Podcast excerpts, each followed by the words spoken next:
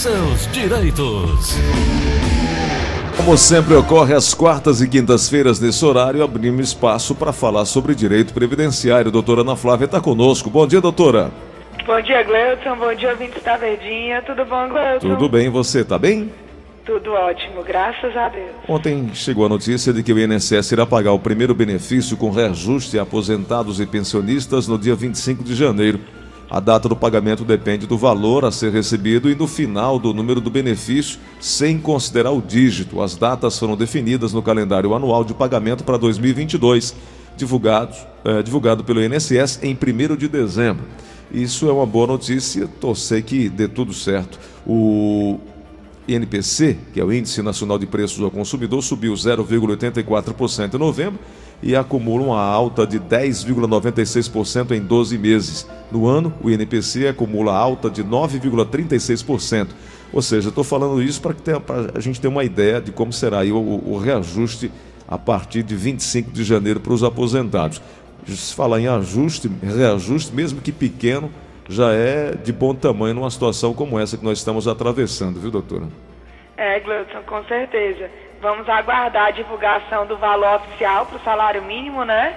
Exato. Porque é, há muito já se fala é, do valor que, por conta do INPC, ele pode atingir, mas ainda não tem o valor oficial, né? E aí o reajuste realmente dos benefícios do INSS depende do valor do reajuste do salário mínimo. Isso quando a gente fala de benefício de salário mínimo, né, Gleuton? Que é a grande maioria dos benefícios pagos pelo INSS. Falando em valor, o valor da aposentadoria por invalidez, ele pode ou não pode ser inferior ao auxílio doença, doutora?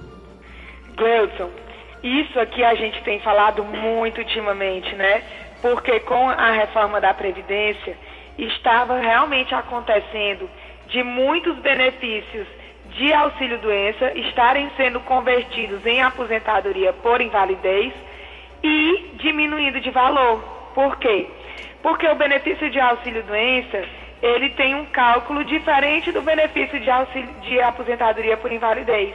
O auxílio doença, ele leva em conta 100% do salário de contribuição e em cima desse valor ele calcula 91% para calcular o auxílio doença. E como mudou o cálculo da aposentadoria por invalidez, hoje em dia ela segue aquela mesma regra da aposentadoria por idade, por tempo de contribuição, que é 60% mais 2% cada ano que passe de 15%, muitas vezes o cálculo da aposentadoria por invalidez está ficando em 60%. E aí pessoas que estavam recebendo R$ 1.800, R$ 2.300 de auxílio doença, quando tem o benefício convertido para a aposentadoria por invalidez, muitas vezes vai para o salário mínimo. E aí isso estava gerando uma insatisfação muito grande e acabou gerando muitos processos na justiça para discutir esse assunto, né? E aí veio o TRF4 e decidiu que na conversão de auxílio doença em aposentadoria por incapacidade permanente após a emenda constitucional 103 de 2019, que foi a reforma da Previdência, que passou a valer em 13 de novembro de 2019, tá? O valor do benefício, do novo benefício, não pode ser inferior ao concedido anteriormente, sob pena de afronta ao princípio da proporcionalidade e da irredutibilidade do valor dos benefícios previdenciários. Então, Gleuton, com certeza é, você tem né, diversos ouvintes que se enquadram nessa situação de que recebiam auxílio doença, o auxílio doença foi, foi convertido em aposentadoria por invalidez e o valor do benefício diminuiu. Então, acabou de ter decisão do TRS, ou do, da quarta turma recursal do Rio Grande do Sul, determinando que essa redução não pode acontecer porque fere o princípio da proporcionalidade e da irredutibilidade. Então, abre portas para se questionar dos outros segurados. É isso. Doutora, agora eu queria tocar em outro assunto sobre perícia in loco. O que, que é isso, hein, doutor? É, o nome pode ser difícil, né, Gleuton? Perícia in loco.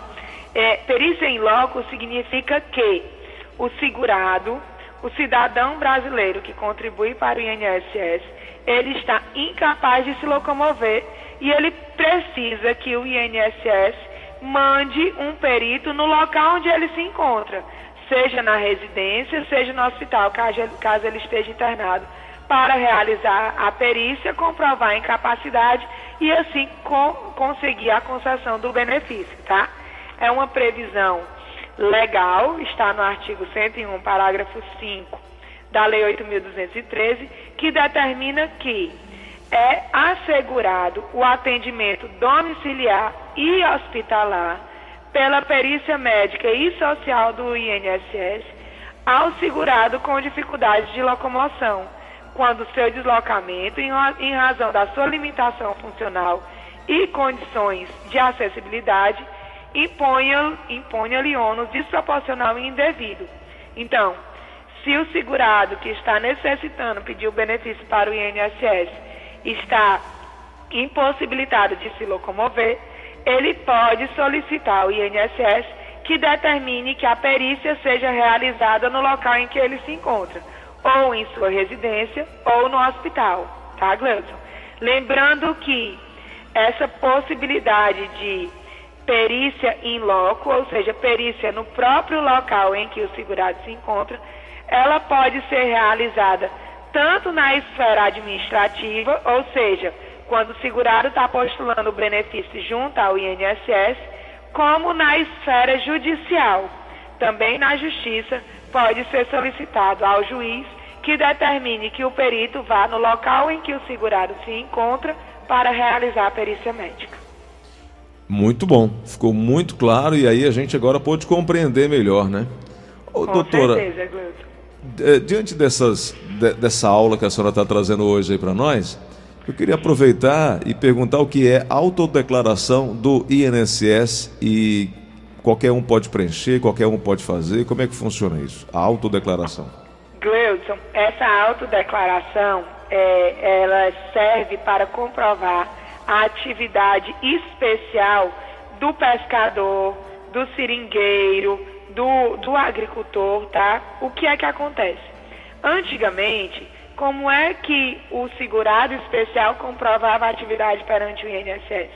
Com provas é, que continham a profissão dele escrito lá. Então, por exemplo, é, teve um casamento e na certidão de casamento tem lá agricultor ou pescador, era uma prova. A filiação ao sindicato rural ou à colônia de, pesca, de pescadores, que a marisqueira também se enquadra nesse quadro, é, nessa espécie, também era uma forma de comprovar. Ficha de atendimentos em hospital também comprovava é, a condição em que trabalhava. Então, todas essas provas serviam para dizer: eu sou agricultor, eu sou pescador, eu tenho direito a me aposentar com essa categoria, né? Hoje em dia, Além destas provas, existe o formulário, que é essa autodeclaração, que o segurado especial precisa preencher para solicitar o benefício perante o INSS. Lembrando, Gleuton, que existe uma autodeclaração para cada tipo de segurado especial. Então, existe a autodeclaração para o pescador, a autodeclaração para o rural, a autodeclaração para o seringueiro extrativista vegetal. Então, se um mesmo cidadão é, transitou entre essas atividades, uma época ele era agricultor, depois ele passou a ser pescador, ele vai ter sim que preencher uma autodeclaração para cada uma das atividades, tá certo? Perfeito. Como também se ele foi agricultor um tempo, deixou de ser e depois voltou a ser, ele vai ter que preencher duas autodeclarações como agricultor para os dois períodos diferentes. Doutora, só para lembrar que a apresentação é obrigatória, né, desse, desse formulário preenchido, é, independente ela é do documento. É obrigatória, se ela não for apresentada no momento da solicitação da aposentadoria perante o INSS, vai vir aquele pedidozinho de exigência para cumprir e apresentar. Perfeito. Vamos aqui abrir espaço para o ouvinte da Verdinha, ouvinte final de telefone final 8654, mandou um recado. Vamos ouvir. Bom dia, Gleison Rosa. Bom dia. Bom dia, doutora Ana Flávia. Doutora, eu coloquei três existências no coração. Eu tenho direito a algum benefício do INSS? Me responda aí, por favor, Luciano Quintino Cunha. Doutora. É, Gleudson, a pergunta do seu Luciano, realmente é aquilo que a gente vem falando e é, tentando esclarecer, né? A diferença entre ter a doença e estar incapaz, né? Então, assim, eu creio que ele seja cardíaco uhum. e chegou ao ponto de precisar colocar três estentes, né? Uhum. É, ele teve esse período pós-cirúrgico de recuperação, que se ele tiver a qualidade segurada e esse período tiver durado mais de 15 dias, ele pode solicitar o auxílio doença, né? E aí vai depender do que o médico cardiologista dele disser. Qual era a profissão dele? Ah, ele era pedreiro. Ele, como pedreiro, com três estentes, continua podendo é, exercer uma atividade que exige alto esforço físico? Ou não, ele vai ter que ser reabilitado para outra atividade? Então, a concessão de benefício previdenciário pelo INSS, no caso de incapacidade, né, que é o auxílio doença, aposentadoria por invalidez e o lousa ao deficiente, ele tem que ser comprovado que existe a doença e que essa, essa doença gera uma incapacidade e por qual período essa incapacidade vai durar. É isso aí. Vamos na linha da Verdinha. Alô, quem fala? É o Roberto, Rosa. Diga lá, dia, bom, bom dia. dia. Pode perguntar. Bom dia.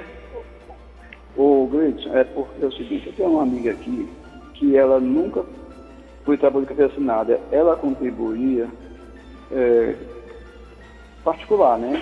Então, se ela, ela parou de contribuir, então se ela quer voltar a contribuir, aí eu queria perguntar para a doutora, ela contribui com o mínimo ou qual é o plano melhor para contribuir? Doutora. Pronto. Aí assim, se ela já contribuiu uma época, tem que ver quanto tempo já ela contribuiu, né? Mas eu creio que não vai juntar 30 anos de contribuição, já que ela passou tanto tempo sem trabalhar e sem contribuir. Existe para o autônomo várias formas de contribuição, Gleison. Existe o facultativo de baixa renda, é, que eu geralmente não indico, Gleison, por conta dos requisitos, né? Tem que ter o CAD único, tem que ter a validação das contribuições, tem que ter a baixa renda comprovada, tá? Então, é, tem tantos requisitos que pode ser que a pessoa pague e depois não consiga usufruir dos direitos pelo pagamento, né? Uhum. Existe a forma de pagamento como MEI, existe o simplificado de 11% e existe o normal de 20%. E aí vai depender da condição financeira dela de pagamento. E aí quando ele fala pague em cima do salário mínimo, se for acima de 20%, pode ser em cima de qualquer valor. As outras contribuições têm que ser em cima do salário mínimo. Então, quando a gente fala de 11% em cima do salário mínimo, dá 121 reais de contribuição. Perfeito. Vamos a mais uma pergunta chegando aqui na linha da Verdinha. Alô, quem fala? Vamos aqui então no WhatsApp. Cleudson Rosa, bom dia. Bom dia, doutora Ana Flávia. Eu queria saber qual é o valor, qual é o valor do salário mínimo pra, de 2021, se é 1.100 ou 1.102, porque quero pagar pela internet, meu carnê é individual, mas não estou conseguindo fazer é, é certinho. É... 1.100 para 2021. Lembrando que estamos no último mês de 2021 e agora em janeiro esse valor já vai mudar, tá, Gleudson? Hum. Tá certo. Vamos aqui uma pergunta na linha da Verdinha. Alô, quem fala? Oi, Gleison. Eu gostaria de fazer uma pergunta à doutora. Pode perguntar, querida. É, é porque meu marido, ele trabalhou, é, era mestre de obra, ele ganhava cinco salários na carteira. Aí, ele teve um... Ele se aposentou por invalidez. Agora, eu não sei se é continuada ou se é preciso fazer mais outra coisa. E outra coisa, ele de cinco salários ele passou a ganhar R$ 1.500 só. E agora está vindo só 700. Eu gostaria de saber por quê. Doutora. Bem, eu saí é, para saber o porquê que ele recebia cinco salários na carteira e ele está recebendo só 700 reais hoje em dia na aposentadoria por invalidez. Existem vários fatores, né? Uhum. O primeiro é, é o que eu comecei o programa falando, né? Se ele se aposentou por invalidez depois da reforma da Previdência, né? Para saber o cálculo dessa aposentadoria por invalidez. Então, é a primeira indagação que se deve fazer. A outra, ela disse que ele começou recebendo 1.500 e está em 700. tem que saber se tem empréstimo consignado aí consumindo parte do valor do benefício dele. Então, é, precisaria de mais informações, mais detalhes para saber o, por, o que ocorreu para acontecer uma perda tão grande no valor do benefício dele. Bom, tem um ouvinte aqui, final de telefone 8413, que diz ter problemas mentais, contribuiu por 22 anos, parou de contribuir e quer entender se tem ou não condição de buscar aposentadoria, doutora. Gleuton, se ele contribuiu durante 22 anos direto, né, ele pode manter o, a, a qualidade segurada dele por até 3 anos, tá? Então, para saber se ele tem ainda a qualidade segurada ou não, tem que saber quando ele parou de contribuir e como ocorreu esses 22 anos de contribuição. Perfeito. Deixa eu pedir um minuto a você que está nos ouvindo agora, que tem um recado super importante. Atenção, tem oportunidade boa, tem notícia boa. Hoje tem Mega Sena. Hoje tem Mega Sena acumulada de 6 milhões e meio de reais. E na Loteria Aldeota, o rei do bolão, tem bolões a partir de 100 reais. É a chance que você tem para acordar amanhã milionário. Como aconteceu na Loteria Aldeota quando pagou o prêmio de 105 milhões de reais da Mega Sena, onde 35 pessoas investiram 100 reais em um bolão. Ah, cada uma levou mais de 3 milhões de reais para casa. Essas pessoas investiram 100 reais na sorte e mudaram de vida. Você pode fazer a mesma coisa. Hoje tem mega cena de 6 milhões e meio de reais. Uma coisa eu tenho certeza, só ganha quem joga.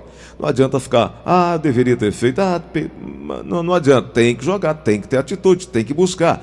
E nós temos a mega cena da virada também, são 350 milhões de reais. E não acumula não, hein? E para comprar seu bolão e mudar sempre para sempre a sua vida e a vida da sua família, você vai ligar agora, chama também no Zap 85 3104 04 50 50. 85 3104 50 50. Para você ter uma ideia, a Loteria Aldeota recebeu o título pela 16 vez como campeã do Brasil em venda de bolões. É incrível como esse produto diferenciado tem trazido sorte para tanta gente. 16 vezes campeã do Brasil. Você vai ligar e vai pedir o seu bolão agora, 85 3104 5050. É bom jogar em time que ganha. O rei do bolão tem bolões de 8 até 15 dezenas, aposta máxima da Mega Sena. Invista na mudança de vida da sua família, 85 3104 5050. E o melhor de tudo isso, na Loteria Aldeota, nem de casa você precisa sair para apostar. Você que mora em Fortaleza e região metropolitana, liga agora, pede para ver quais são os bolões disponíveis, faz a sua opção escolhe, a Loteria Aldeota manda deixar aqui em Fortaleza e na região metropolitana sem custo algum através do delivery da sorte. Você que mora em Fortaleza, ah, fora de Fortaleza, em outras cidades do Brasil, se liga do mesmo jeito, 85 3104 5050, recebe aí. Nós mandamos deixar em qualquer cidade do Brasil via Sedex. Ligue agora, 85 3104 5050 e mude a sua vida e a vida da sua família para sempre. Loteria Aldeota Dom Luiz 600 com estacionamento na frente e manobrista e também no shopping Rio Kennedy. Hoje tem mega cena de 6 milhões e meio de reais, meu amigo, mude de vida agora. 3104 5050. Vem pro Rei do Bolão, sua sorte vai mudar. Cleudson Rosa. Rádio Verdes WhatsApp aqui na linha da Verdinha, no WhatsApp da Verdinha.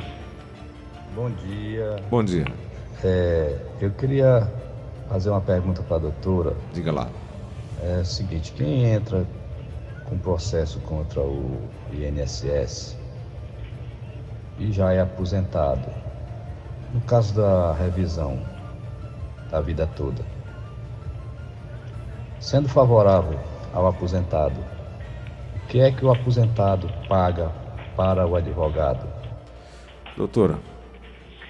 Aí, com relação ao, ao contrato de honorários dele com o advogado, vai depender de ocasião para ocasião, de percentual por percentual.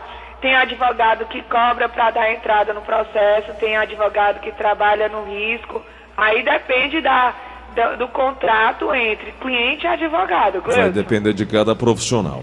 Vamos Vai depender de cada profissional. Aqui na linha da Verdinha tem uma pergunta. Alô, quem fala? Tem não? Aqui então vamos aqui no WhatsApp chegando agora. Bom dia, Gleitson Rosa. Gleitson Rosa pergunta, doutor aí, se quem é possuidor do glaucoma, em último estágio, tem direito a alguma coisa se ele já recebe a aposentadoria por idade. Saber se ele ainda recebe alguma coisa por invalidez da visão. Doutora. Gleudson, aí assim, se ele já é aposentado por idade, é, não tem mais o que ele receber, né? Se ele fosse aposentado por invalidez e não por idade, e comprovasse que por conta do glaucoma ele necessitava de ajuda de terceiros, ele podia solicitar o adicional de 25%, tá? Mas essa majoração de 25%, ela só é possível nos benefícios por incapacidade, né? Aposentadoria por incapacidade, aposentadoria por idade, por tempo de contribuição, por pontos, especial. Nenhum desse tipo de aposentadoria dá direito ao adicional de 25%. Somente a aposentadoria por invalidez, tá bom? Tá certo. Vamos para mais uma pergunta, chegando aqui na linha da Verdinha. Gleudson Rosa, muito bom dia. Bom dia, doutora. Meu esposo aposentou há poucos meses por invalidez com um salário mínimo, sendo que ele ganhava R$ 1.450 na, na construção civil. A senhora pode me explicar o porquê? É, assim, ele podia estar ganhando R$ 1.400 no momento que ele solicitou a aposentadoria dele, né? Sendo que quando se fala de aposentadoria, Gleuton, leva em consideração toda a vida contributiva do segurado. Então, se teve momentos da vida dele que ele contribuiu em um salário mínimo, esse valor já baixa o valor da aposentadoria.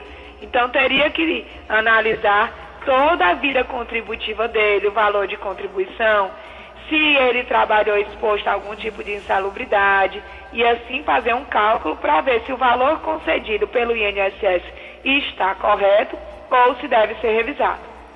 Perfeito, vamos aqui na linha da Verdinha. Alô, quem fala? Alô, meu nome é Mara. Diga, Mara, qual a pergunta? É, eu queria saber, eu tenho 22 anos e 4 meses de contribuição no INSS, uhum. tenho 51 anos. Uhum. Eu, tô de, eu saí do emprego dia 30 de janeiro desse ano.